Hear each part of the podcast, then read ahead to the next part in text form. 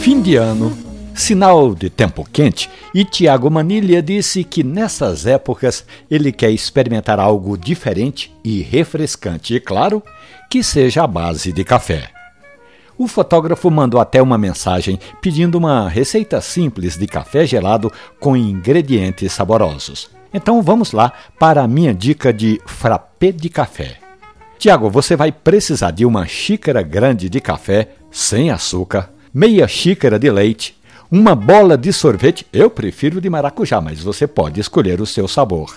Um pequeno pedaço de chocolate ou uma colher de sopa de chocolate em pó, duas pedras de gelo e é só levar ao liquidificador. Bata por 3 minutos e o seu frappé de café está pronto para ser servido.